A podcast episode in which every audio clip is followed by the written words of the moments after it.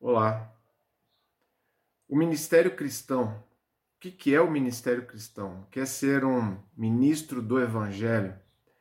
Tem muita confusão sobre isso, uh, tem muitas distorções, certamente. As pessoas que estão de fora uh, do contexto da igreja, elas têm as visões mais uh, estranhas a respeito do que é ser um ministro do evangelho existem os chamados estereótipos, né?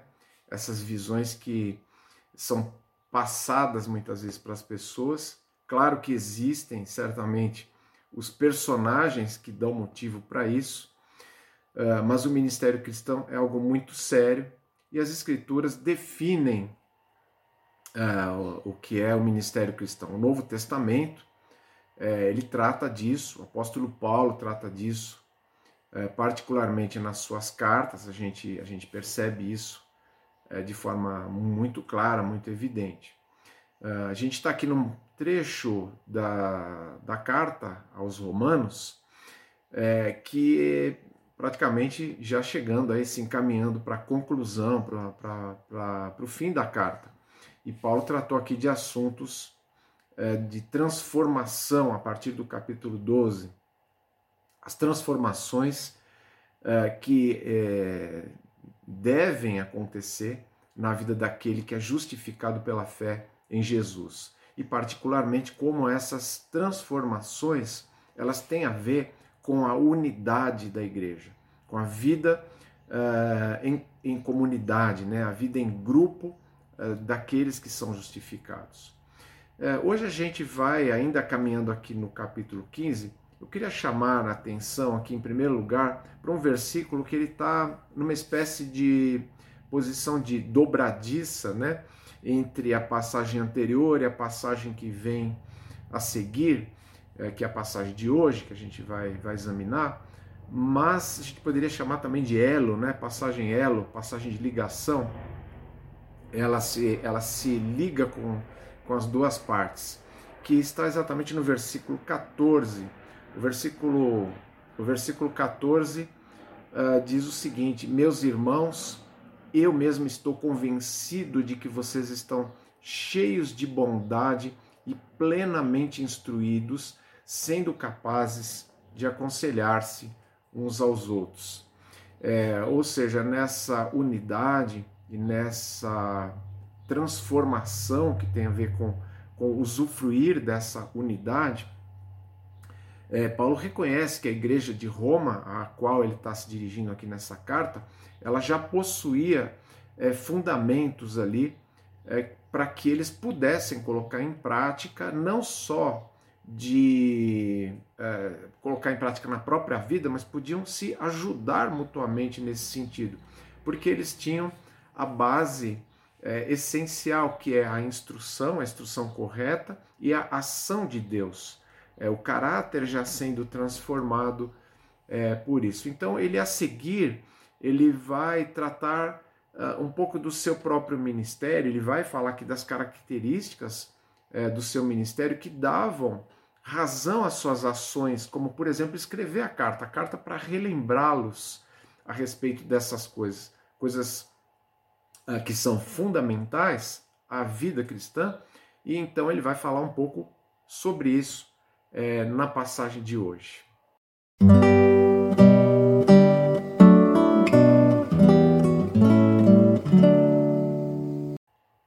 Então, nós vamos prosseguir aqui no capítulo 15, versículo 15 até o 24, é, que é essa passagem que Paulo vai então é, explicar um pouquinho aqui sobre as suas sobre as suas ações, a razão das suas ações e que nos falam certamente sobre as certezas do apóstolo Paulo quanto ao seu ministério.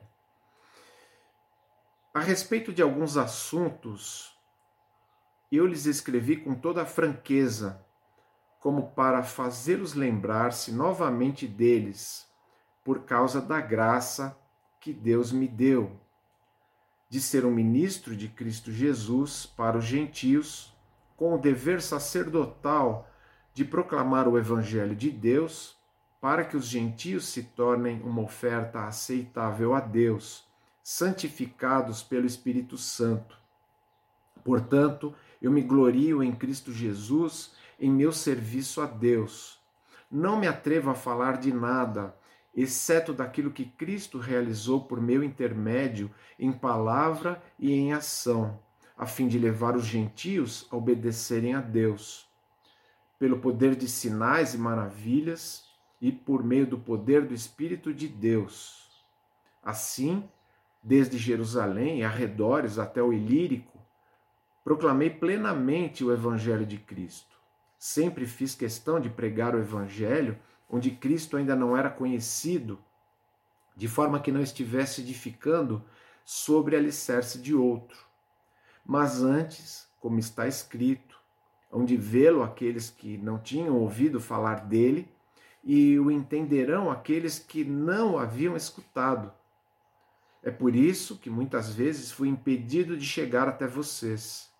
Mas agora, não havendo nestas regiões nenhum lugar em que precise trabalhar, e visto que há muitos anos anseio vê-los, planejo fazê-lo quando for à Espanha. Espero visitá-los de passagem e dar-lhes a oportunidade de me ajudar em minha viagem para lá, depois de ter desfrutado um pouco da companhia de vocês. Certezas do ministério cristão. Então, Paulo traz aqui essas certezas quanto ao seu ministério, que eu acredito que é, com a devida consideração aqui das diferenças entre ele, que é um apóstolo, e os ministérios atuais, a gente possa e deva fazer boas aplicações aqui para os nossos dias. Paulo fala da sua certeza é, quanto às ofertas, as ofertas aceitáveis a Deus. O que é uma oferta aceitável a Deus? No Antigo Testamento eram os os animais que Deus recebia, né, por intermédio dos sacerdotes. A oferta suprema que veio por, uh, por fim a essa necessidade de, uh, de ofertas de animais foi a oferta definitiva de Jesus Cristo na cruz. Mas há uma oferta que os ministros, uh, os ministros do Evangelho podem e devem fazer hoje. Paulo fala disso aqui no versículo 15. Ele diz a respeito, é, de, aliás, desculpa, no versículo 16, de ser um ministro de Cristo, ah, de Cristo Jesus para os gentios, com o dever sacerdotal de proclamar o evangelho de Deus para que os gentios se tornem uma oferta aceitável a Deus, santificados pelo Espírito Santo. Paulo fala, falou anteriormente aqui no versículo 15, que ele fala da graça. Ele falou que ele está falando destes assuntos todos na carta por causa da graça que Deus é, havia derramado sobre a sua vida. Paulo viu seu ministério como um privilégio que foi dado pela graça. Isso é muito importante. É importante enxergar-se quem, quem de alguma maneira, de, em algum nível, é, é um ministro do Evangelho, sabe saber que é um uh, privilegiado por poder ser um instrumento de Deus na propagação do Evangelho, ser assim um, um, algo que veio pela graça de Deus. Não foi pelo seu mérito, pela sua capacidade, pela sua bondade, não foi por nada disso. Paulo, ele falou com autoridade e ao mesmo tempo com humildade. Ele está dizendo para os romanos aqui, para a igreja de Roma, ele está dizendo: olha, eu tenho falado coisas, coisas em, em que eu certamente, é, vamos, vamos falar aqui, traduzir um pouquinho né, as palavras de Paulo, eu estou falando com firmeza, eu estou falando com franqueza, eu estou falando é, com firmeza, mas eu falo com humildade, porque é pela graça, não é pela minha autoridade, é a autoridade da palavra de Deus. Claro que ele tinha autoridade como apóstolo, mas ele via essa autoridade como algo gracioso. Ele não usava isso como é, uma, uma forma de oprimir as pessoas, de tiranizar ninguém, de impor, dizer que ele era maior, ele era o maioral, ele era melhor que alguém. Ele não está não tá colocando as coisas dessa forma. Ele, ele sabia que era um privilégio dado pela graça de Deus ele poder fazer o que fazia. Isso já é uma, um grande passo para o um entendimento sobre o ministério cristão. Ele é um privilégio dado pela graça. Mas Paulo fala aqui ainda de um dever sacerdotal. Não é só um privilégio, mas é um dever sacerdotal. Os termos que Paulo usa no versículo 16, eles, é, eles têm a ver totalmente com essa ideia de um sacerdote. Aliás, versões como a que eu uso aqui, uh, ela já, já traz essa ideia né, de algo sacerdotal. Sim, claro, o Novo Testamento fala desse sacerdócio, que aliás é um sacerdócio universal dos cristãos. Né? Nós somos é, uma nação de sacerdotes, é, é, o apóstolo Pedro explica, né? Sendo que cada um, evidentemente, tem o seu papel, tem o seu lugar, como a gente ainda vai ver aqui nessa passagem, mas Paulo fala aqui é, de um sentido muito especial. Ele usa uma linguagem que eu considero muito bonita para falar disso. Ele fala que a sua oferta a Deus são as vidas, as vidas dos gentios vidas de pessoas, vamos colocar assim. As vidas de pessoas alcançadas e transformadas pelo Espírito de Deus e pela palavra de Deus. Cada pessoa, cada vida que é alcançada, cada vida que é transformada dessa forma, uh, e que ele sabe que ele foi um veículo para isso, ele foi um meio para isso, ele agora Coloque essas pessoas como ofertas diante de Deus, porque afinal é isso que Deus espera de um ministro do Evangelho, que ele anuncie o Evangelho, uh, que pessoas ouçam o Evangelho, que pessoas, na medida em que o Espírito Santo atue nelas, elas compreendam o Evangelho, creiam no Evangelho, sejam salvas e a partir daí elas sejam instruídas no caminho uh, que o Evangelho propõe, no caminho que é o caminho do Evangelho.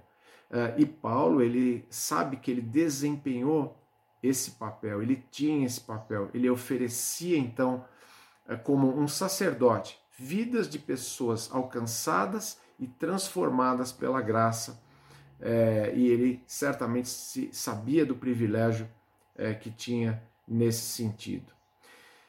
Investir em vidas é um trabalho difícil, mas é um trabalho privilegiado. Investir em vidas requer tempo, requer dedicação, requer alguma dose de estudo, requer alguma dose de empatia, requer humildade, requer algumas vezes algum uso de autoridade na palavra de Deus, mas é, infelizmente existem também as distorções que estão aí como falsas alternativas para esse trabalho sério, árduo, comprometido, honesto. Existem, existem aqueles que vivem das estatísticas, dos números, ah, números que muitas vezes não apresentam ah, pessoas que são verdadeiramente alcançadas e transformadas, mas apenas números, números de gente, gente que muitas vezes meramente se amolda a certos uh, a certos comportamentos, adota uh, lá a, a, o uniforme da, da, da, daquele lugar, se alinha com, a, com, com, com, com alguma denominação, com algum projeto específico, estão lá, são frequentadores, são espectadores, mas não são vidas é, salvas. Não cabe aqui a mim ficar dizendo, apontando o dedo para lá ou para cá, mas o certo é que isso certamente existe isso não é feito para Deus. Isso não é uma oferta aceitável a Deus. É uma oferta, é algo feito apenas para os homens. E existe essa grande distorção. Paulo fala é, também de outra certeza que tem a ver com a sua instrumentalidade. Ele vai prosseguir falando dele, do fato dele ser um instrumento, mas ele quer destacar o fato de que ele ser instrumento nas mãos de Deus é algo em que ele se gloria. E é importante a gente prestar atenção nesses, nesses termos, nessas é, palavras que Paulo usa aqui, é, da forma como ele entendia isso, da forma como ele se via, para nós não termos aqui uma interpretação errada. No versículo 17, uh, ah, ele diz: Portanto, eu me glorio em Cristo Jesus, em meu serviço a Deus, não me atrevo a falar de nada, exceto daquilo que Cristo realizou por meu intermédio em palavra e em ação, a fim de levar os gentios a obedecerem a Deus. A glória correta é a glória que é de Cristo. O que Paulo está dizendo aqui é que ele se alegra pelo fato de Cristo ser glorificado. É Cristo quem está realizando. Quem está chamando as pessoas? É Cristo. De quem é o Evangelho? É, é dele. É, o Evangelho fala, fala sobre quem? Fala sobre Cristo. E quem é que produz a transformação na vida das pessoas? É Cristo. Então Paulo ele diz: eu me glorio, eu me glorio nisso, de me perceber como participante e de saber que é Ele que está operando. E o fato, apenas tão somente o fato de ser um instrumento, de ser uma ferramenta, é, de estar disponível e sendo usado por Deus. Esse é o fato de se gloriar. Se gloriar não em seus feitos pessoais, não nas suas realizações, não nas suas estatísticas, mas naquilo que Cristo opera. E o poder correto também existe. Se existe a glória correta, existe o poder correto que tem a ver com essa função de instrumento. Porque o poder que atua é o poder do Espírito Santo, como a gente vê aqui ah, no versículo 19, pelo poder de sinais e maravilhas e por meio do poder do Espírito de Deus. Ah, a primeira parte aqui do, do, do, do versículo 19. É importante a gente é, saber aqui que o Espírito de Deus ele tem uma múltipla ação. Ele age é, convencendo o homem do pecado, da justiça, do juízo. É a ação do Espírito Santo que faz isso. E isso é o mais importante. É, é através disso que ele vai fazer com que a pessoa creia no Evangelho. Ele abre os seus olhos, ele abre os seus ouvidos. E esse é o poder fundamental. Mas a gente tem que aqui é, fazer uma, uma pequena notinha, é, lembrar que o apóstolo Paulo, na qualidade de autoridade daqueles fundadores da igreja, aqueles que estabeleceram a igreja pelo comissionamento direto de Jesus Cristo, tudo que nós já falamos algumas vezes aqui é, nessa carta, é, a sua autoridade, a autoridade dos apóstolos, ela era autenticada, entre outras coisas, por meio de, por meio de sinais, de maravilhas, ou seja, de é, fatos extraordinários. Paulo chegou, inclusive, a ser o instrumento de Deus para ressuscitar uma pessoa. A gente vê isso lá no livro de Atos, por exemplo. Então, por meio de atos assim, Deus foi autenticando esses apóstolos para que a igreja se assentasse sobre a autoridade do que eles uh, estavam ali transmitindo, inclusive do que eles vieram a escrever, como é o caso aqui da carta aos Romanos. Tudo isso foi fundamentado uh, perante os homens, certificado por Deus através desses sinais e maravilhas. Obviamente não existem apóstolos hoje, já foi falado sobre isso, não cabe aqui a gente é, mais discutir sobre isso ou querer qualquer é, aceitar qualquer reivindicação nesse sentido, de que alguém se considere apóstolo, capaz de fazer uh, aquilo que eles fizeram, de ter autoridade é, que eles tiveram. Uh, o fato é que esse poder correto, Paulo fala aqui na segunda parte do versículo 19, ele diz que desde Jerusalém, arredores, até o Ilírico, ele proclamou plenamente o evangelho de Cristo. O Ilírico aqui para a gente ter uma ideia né, de localização, tá, já é o continente europeu. Ele saiu lá de, eh, de Jerusalém. É claro que as suas viagens missionárias não partiam propriamente de Jerusalém, mas ele está se referindo aqui a todo o seu ministério, todo, todo o espectro. Né? Ele, ele, ele cita Jerusalém como um marco no sentido oriental e coloca o Ilírico ali como é, o extremo é, ocidental, digamos, até onde, ele, até onde ele chegou. E onde fica o Ilírico hoje seria a Croácia, né? É, para a gente ter uma ideia. Uh, mas o que Paulo está tá falando aqui é que a extensão territorial do seu ministério foi muito grande, e foi mesmo. Se você pensar que um homem comum, um homem como, como qualquer um de nós, foi capaz de fazer tudo isso, com várias viagens, uh, em cada lugar, indo, pregando, ensinando, falando, uh, todas essas coisas. Ele está dizendo: eu só pude fazer isso pela capacitação que Deus me deu. Ele, eu sou um instrumento. Cristo foi realizando. O Espírito Santo uh, foi atuando na vida das pessoas. É, é, Cristo foi autenticando a minha mensagem. Ele foi selando. E com isso eu me glorio. Nisso eu me orgulho. Não é um orgulho comum, não é orgulho pessoal, não é orgulho de si mesmo. Esqueça qualquer coisa nesse sentido. É o orgulho de Cristo. Eu mergulho nele. Ele está fazendo. Que bom. Que bom que eu sou um instrumento nesse sentido. Exaltar a Cristo ou exaltar a si mesmo, aí está toda a diferença. A quem, a quem exaltamos com o nosso ministério? Quem é que aparece? Quem é que se destaca? Qual é o nome é, que fica é, marcado aí?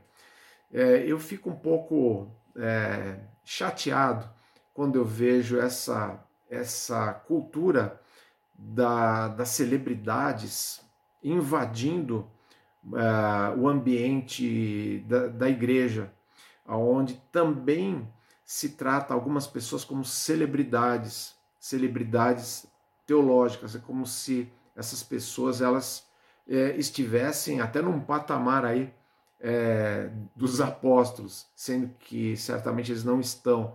E, e, o interessante é que Paulo ele não tinha esse tipo de abordagem uh, onde ele se tornava uh, conhecido por ele mesmo.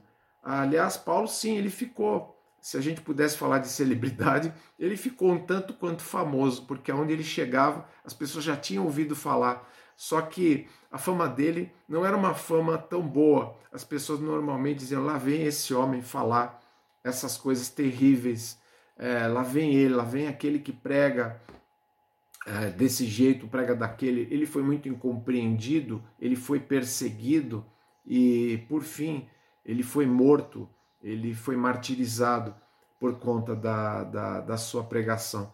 É, esse conceito de celebridade certamente não se ajustaria de forma nenhuma ao apóstolo Paulo e eu acredito que não deveria se ajustar a nenhum ministério cristão muitas vezes essa profissionalização que se faz também com o ministério, que acaba levando a isso, esse galgar posições, toda essa avidez né, por coisas que é, a gente precisa se perguntar o que, que isso está acrescentando, em que essas coisas estão glorificando a Jesus Cristo.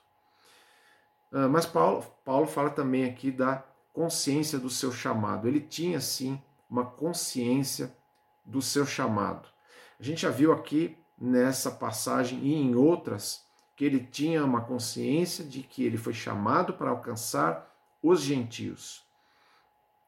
É, ele já, já foi falado aqui muitas vezes sobre essa prática comum do apóstolo Paulo de chegar num lugar ele, ele sempre ia primeiro à sinagoga, ele sempre falava primeiro com o seu povo, o povo israelita, mas uh, dentro da comum rejeição que havia, apesar que aqui ou ali alguns israelitas uh, creram, uh, alguns lugares mais, outros menos, mas sempre diante da rejeição eh, que vinha com violência, inclusive, ele considerava isso uma é, abertura, então, para que ele fosse aos gentios. E os gentios respondiam em grande número. A igreja foi se tornando preponderantemente uma igreja de gentios, de não israelitas. Uh, e ele explica, ele explica que isso era o plano de Deus. Ele cita várias profecias durante a carta. Aqui ele cita mais uma de Isaías, uh, em que é dito né, que aqueles que uh, não, não haviam sido alcançados, agora seriam alcançados. Aliás, ele cita também o fato de ele ser um pioneiro, de ele ser um pioneiro que também faz parte do seu chamado. O seu chamado era para ser pioneiro, não ser alguém que ia lá trabalhar em, em, algum lugar onde outros já tivessem fundado, onde outros já tivessem estabelecido as bases. O seu trabalho consistia em ser pioneiro. Depois de Antioquia, onde ele não foi necessariamente ali um pioneiro, né, mas foi da onde então ele partiu para suas viagens.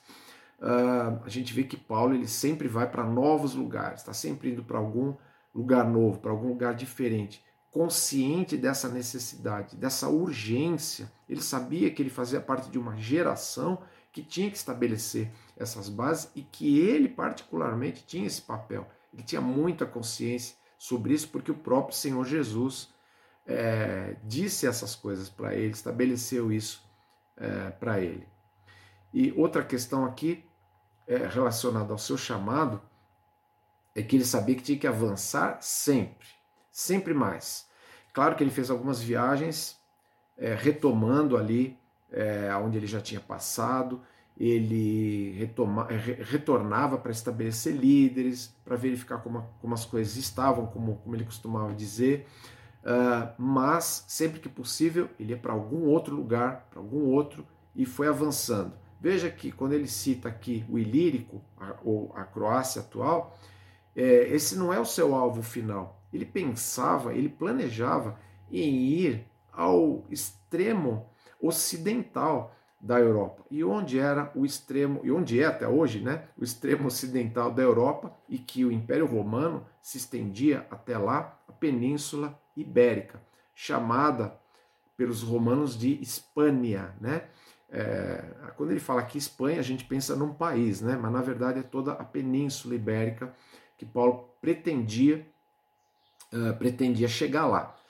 Tem muita controvérsia sobre isso, porque não temos relatos bíblicos, não temos registros históricos suficientes sobre isso, embora é, os primeiros escritores ali da era pós-apostólica, que o pessoal costuma chamar de paz da igreja, existem alguns ali que palpitam, que entendem, achavam que Paulo tinha chegado, mas não tem, eh, não tem a base, não tem o fundamento suficiente sobre isso. Pode ser que sim, pode ser que não, a gente não pode afirmar, mas era o seu projeto. Seu projeto era chegar ao máximo possível.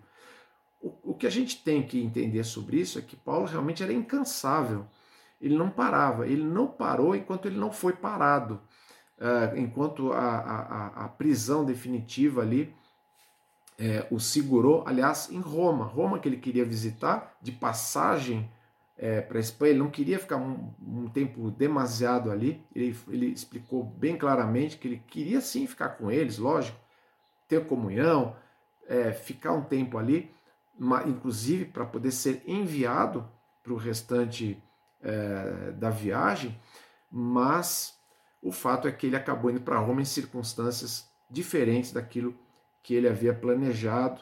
É, é evidente que isso também nos traz algumas lições. A gente pode planejar muitas coisas, inclusive no ministério, não é errado planejar, mas sempre temos que estar atentos ao fato de que é, Deus pode modificar essas coisas. É claro que o ministério de Paulo em Roma, na prisão domiciliar inicialmente, depois na, na prisão definitiva, é, mas principalmente no primeiro período, claro, né, na prisão domiciliar, o, naquele, naquela, naquele primeiro estágio da sua prisão, é, foi um, acabou sendo um ministério produtivo, né?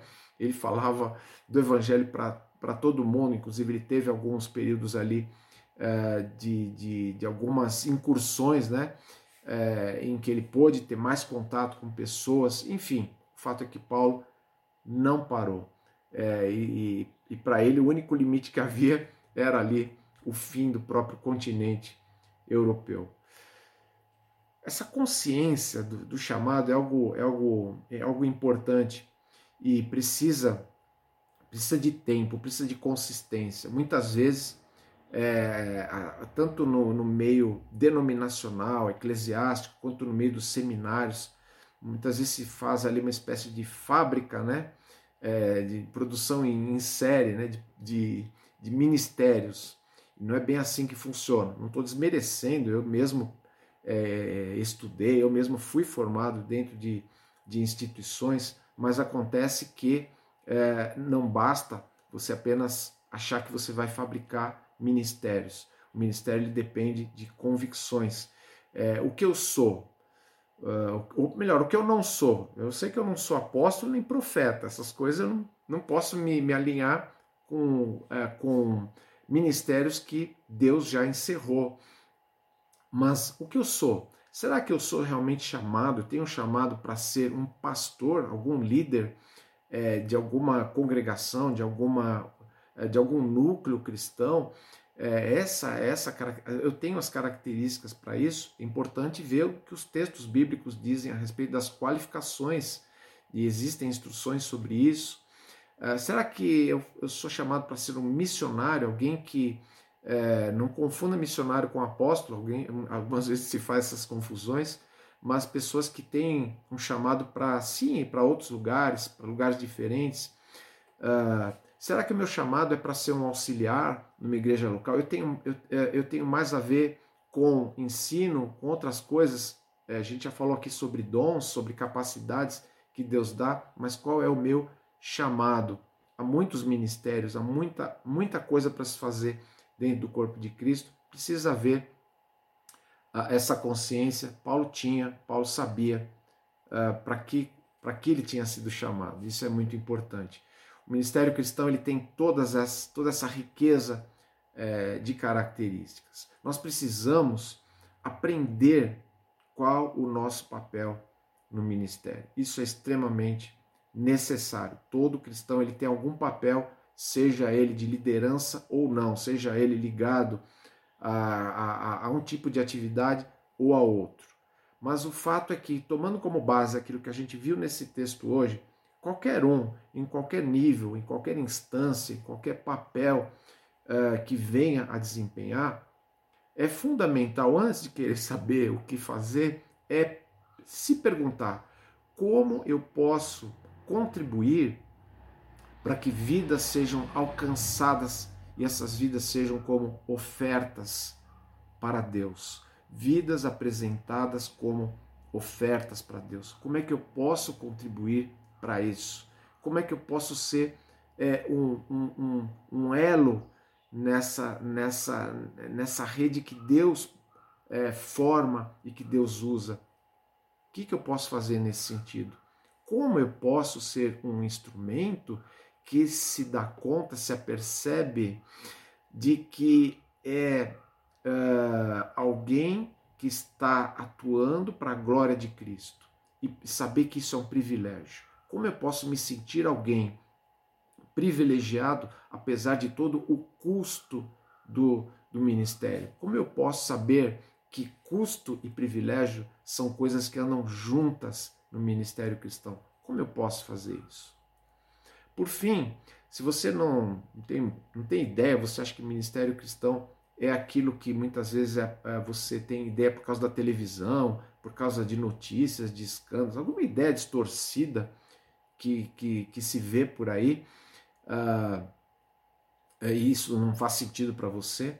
Bom, o fato é o seguinte: você pode vir a ser uma pessoa que é, venha a desfrutar de muitos privilégios no corpo de Cristo, de servir a Jesus Cristo e, e entender o que é de fato o ministério cristão. Mas para isso, primeiro, você precisa compreender o Evangelho e precisa ser justificado pela fé em Jesus Cristo.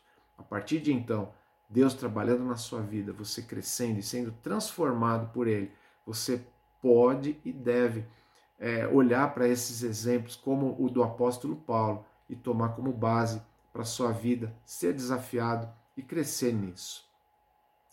Eu espero que essa passagem de hoje faça sentido para você, você seja beneficiado, você seja desafiado, uh, que encontre ajuda de Deus para que isso seja uma realidade realmente na sua vida. Você compreenda, além das minhas palavras que são muito limitadas, eu sou apenas humano, mas que a palavra de Deus esteja definitivamente é impregnada aí é, no seu coração e isso traga benefícios de fato. Na próxima semana, nós vamos acompanhar aqui o apóstolo Paulo é, falando um pouco, um pouco mais dos seus planos, os planos que ele tinha ali mais imediatamente. A gente vai falar um pouquinho mais é, sobre isso, essa questão da, da Espanha, o que, que ele queria fazer antes, depois, o que o está envolvido nisso. Então, até lá, tenha uma boa semana e que Deus te abençoe.